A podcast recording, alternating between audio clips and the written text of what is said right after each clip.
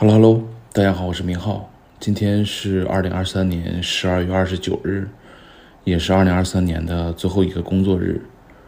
嗯，准备这期节目其实是在上周就想做这样一个节目，但是过去这一周这件事情发生了几次的反转，直到今天反转依然在发生。然后我想着不能把这期节目拖到二零二四年了，就在今天做了，所以有了这样一个节目。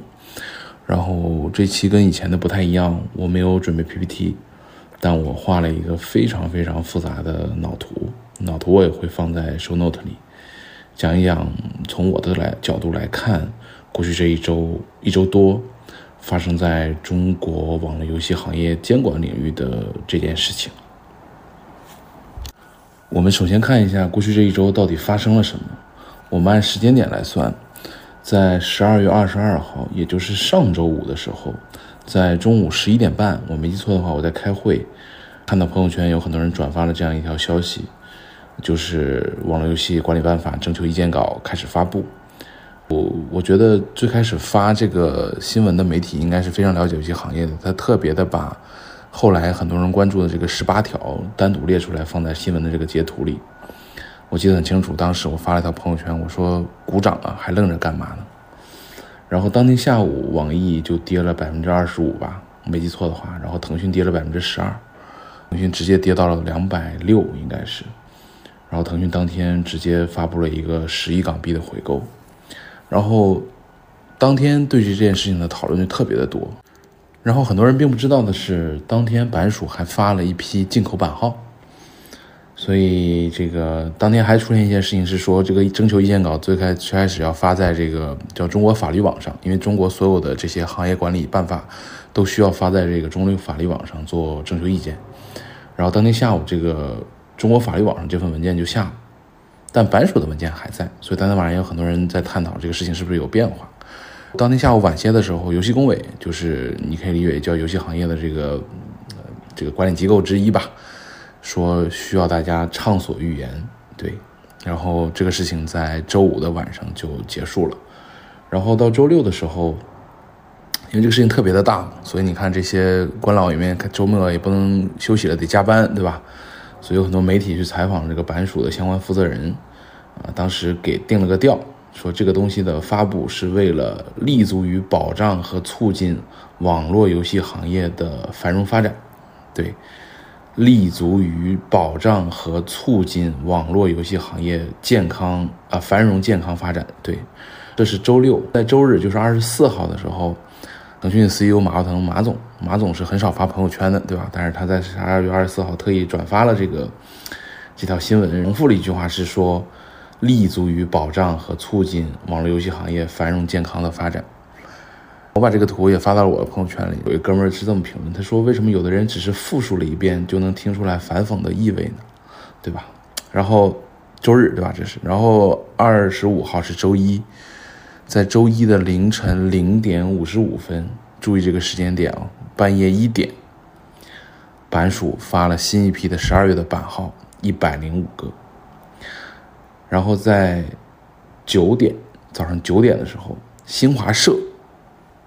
公众号头条发布了新闻，说版署发放了十二月的版号一百零五个，并且在文章中强调，这是今年首次单月国内版号超过一百个，游戏公司欢欣鼓舞。对他用了这样的词来说明这件事情。九点发的，对吧？然后开盘，游戏股继续暴跌。头部公司跌跌停，然后大家看到这个版号的时候，很多媒体就去查这些版号背后的公司，其中有一家公司在两年之前已经注销了，那申请版号应该是三年甚至四年之前的事情，对吧？那辛苦了这些领导们在周末还加了个班，对吧？然后在二十六号的时候，新华网又发了一篇文章，叫“这个信号很不一般”，说这个信号是什么呢？就是一百零五个版号。然后这个作者叫牛弹琴，如果关注新华网应该知道，牛弹琴其实是一个比较有名的账号。对，然后这篇文章最后一段话是说，有些人在危机中看到了危，但有些人看到了机。啊，他相信更多是机，然后最后一句话是说：“不信，您就看吧。”在二十六号当天，A 股的绝大部分上市的游戏公司大概率是接收到了所谓的窗口指导，开始发公告，然后每家开始回购股份，从两三千万到一两个亿不止啊。根据各家的估值跟公司状态，反正疯狂的在回购这个公司的股份，对吧？然后这是二十六号，然后当时有一个玩笑是这样讲，他说这个。中国的小孩子都知道，在家里没来由的挨了一顿打，让爹说打错了是不可能的，说一句吃饭了，已经算是道歉了，对吧？这还不算完，他说如果这个时候还不吃饭，可能马上迎接来的就是毒打。我觉得这个情况跟这个状况，大家听到之后应该非常理解。然后就是今天二十九号周五了，然后今天早上起来的时候，游戏工委发了一个。公众号的文章是关于这个份征求意见稿开始征求大家的意见，然后在中午的时候，这篇文章被光明网、央视各种转发。然后我觉得这个事情可能到这儿算截止了吧，因为基本上已经落听了，对吧？已经基本上趋于明朗了。但是呢，有意思的是说，在我准备这个内容的时候，大概是下午三点左右的时候，我再去看游戏工委的公众号的时候，我发现。这个关于征求意见稿的征求意见的通知的文章已经被删了。那也就是说，艾克我最前面的讲，就这件事情还在反转，持续的反转。那么看起来反转跟博弈可能还要持续到二零二四年，对吧？那到二零二三年年底这个时间点，我们回头去看这一周的这些事情。我们先看为什么那个时间点，在上周五那个时间点，瞬间的市场的反应会那么的强烈。我觉得一个很现实的问题在于，从行业的角度来讲，因为在十二月十五号，就再上一周的时候，每年的这个中国游戏产业年会刚刚开完，啊，我也在现场。其实现场的感觉还可以，因为从结果来看。在经历了2022年中国游戏行业第一次出现行业规模下降之后，2023年单纯从行业规模角度来看，呃，中国的游戏行业的收入回来了一点点，就是把2022年跌的补回来了，就将将补回来。这个数字跟这个状态，其实我在上上期关于元宇宙那期我应该讲过。然后整体当天在那个游戏行业年会的现场，大家还是发现会有一些机会跟一些。对未来有期待的状态的表述，包括其实相关的领导们也会在那个年会上表达一些态度，所以当时那两天年会开完，大家虽然没有像可能早年那么的欢欣雀跃，对吧？但至少大家还对未来有一定的期待。虽然知道这个行业依然竞争非常激烈，还很难，但是至少不会像二零二二年那么的差。也就是在再上一周，然后突然之间。过了一周，就直接来了一个这样的文件，大家这个体感的感受就是一个从一个可能刚开始还 OK，突然间变到另外一个极端，这个身体上的这个反差的感觉非常强烈。第二点就是纯从投资的角度而言，嗯，其实过去这几年关于很多行业的监管政策的变换，让很多人会有一些状态，就类似中国成语讲的惊弓之鸟呀。杯弓蛇影啊，风声鹤唳呀，就我这成语，这个这个词汇量也是这些，大概就这个意思，大家也能懂。然后之前有媒体写过一篇文章，我觉得形容这个状态很像。他说，其实大家今天去探讨这个问题的时候，关于很多这个文件中的细节，包括是否要从法律网上撤下来，怎么去执行，包括可能大家会谈论这只是征求意见稿。很多这些细节看起来已经没有那么重要了，为什么呢？用一个比喻来说，就是重要的已经不是炮膛里有没有炮弹了，重要的是随时开炮的权利。对，就是这个的体感的状态，可能是引发这样一个瞬时的剧烈的反应的原因。当然，当天晚上可能很多事情就开始往回找了，包括股价，包括网易跟腾讯在美国的股价。但是当时当下的这个反应是非常强烈跟直接的。那我们还是要去看一下这个管理文件到底涉及哪些东西，其实是大家关心跟比较 care 的。我们回头再去看这次发发布的大概六十几条的这个新的管理办法征求意见稿，其实其中的绝大部分条，啊，都是原有政策的延续，啊，包括很多媒体提及的很重要的一大板块叫未成年人，其实这个在前年。八三幺那次政策吃出现之后，对未成年人行业的管理，这个行业其实游戏行业包括相关的这个行业已经非常认真的在消化并且在执行这件事情。然后包括甚至包括可能游戏内部的概率的抽奖概率的公式啊，版号的申请、数据交易，就所有这些细节，其实绝大部分条例都是原有管理办法的一种延续，并没有那么让人。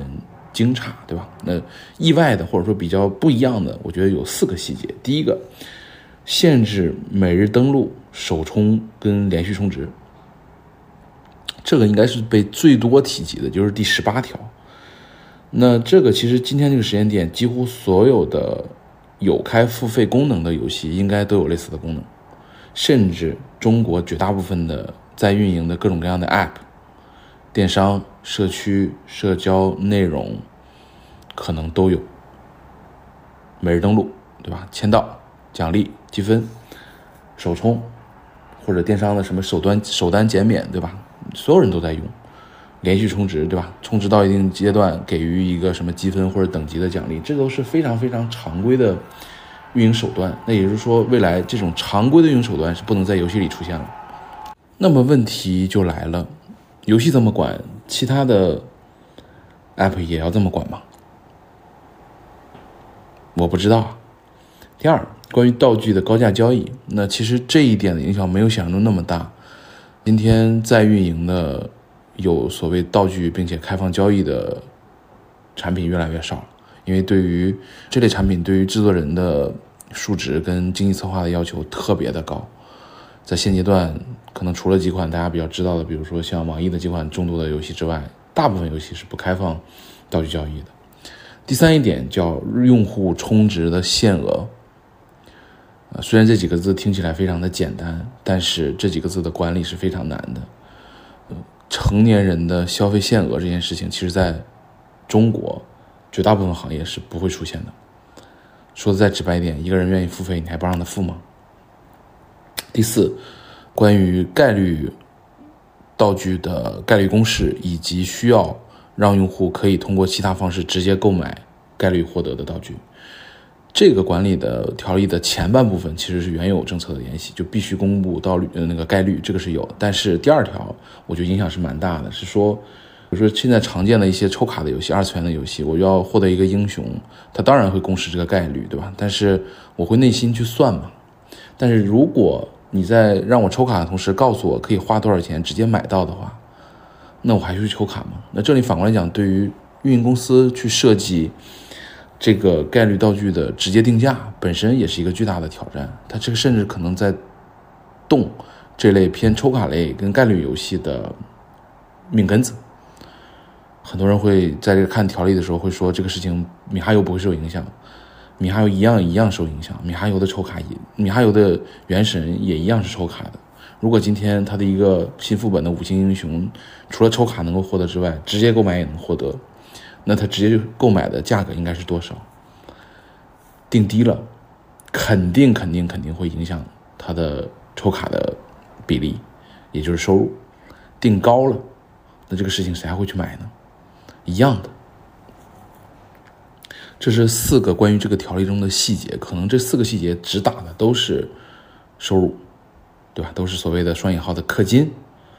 那当然，这个东西出来之后，其实有几个着步的东西。我觉得很多着步的这个这个方式，刚才我前面已讲过，比如只是征求意见呀，比如也发了版号啊什么的。但这些我觉得都不那么让我信服。唯一我觉得值得谈的，其实是两个两个信息。第一个信息呢？其实，在这个管理办法出来之后，有一些律师跟一些分析师写过，其实这是弥补监管办法的缺位。怎么来讲呢？就是中国在二零一八年有一次国家的机构改革，在改革这改革之前，中国的游戏行业是归文化部跟出版总局多头管理的。在这个改革之后，呃，游戏归了中宣跟版权局来管。然后，那这个行业的管理办法。其实在这次改革之后就废止了。在一九年七月份的时候，网络管理游戏的暂行办法，就之前那个管理办法就废止了。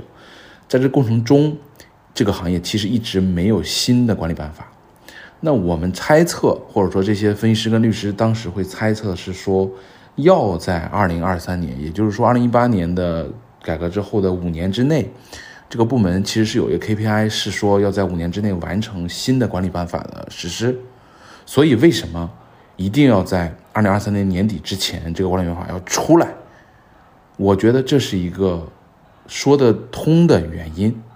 但是这个原因只局限在从监管部门自身的角度来看的，他没有太多的考虑到当时当下今天这个时间点的市场环境是什么，跟行业状态是什么，这是其一。第二点是我上面讲到的这个所谓的用户充值限额的这个事情，我也没有那么陌生。为什么呢？因为在去年的时候，其实嗯，国家的几个部门，当时的四个部门。广电总局、网信办，啊，还有哪几个部门出了关于直播行业的相关的条例？当时的这个管理办法的征求意见里面也有一个充值限额，然后在直播行业的限额，相对于今天我们看到游戏行业这个限额的文件是更为详细的。当时这个限额甚至要限啊，比如说每天啊、每次、每月。然后，嗯，每天、每月的限额达到一半的时候，要有短信提醒跟相关的动作按钮，你要确认才能继续。然后甚至限制，呃，直播领域的所有的榜单啊、PK 次数啊，很多很多的东西。当时个意见稿非常的细，就是细到比今天我们看到游戏这个行业意见稿细得多得多。当时我也写过，我说。呃，限制成年人的付费消费，在游戏行业都没有出现，为什么要在直播行业首先出现？那现在一语成谶，是吧？都都来限了。但是呢，呃，直播行业的后来从现实的执行过程中来看，这些限额并没有真正的实施，对，并没有真正的实施。所以这是我觉得两个比较有意义的双引号的着补。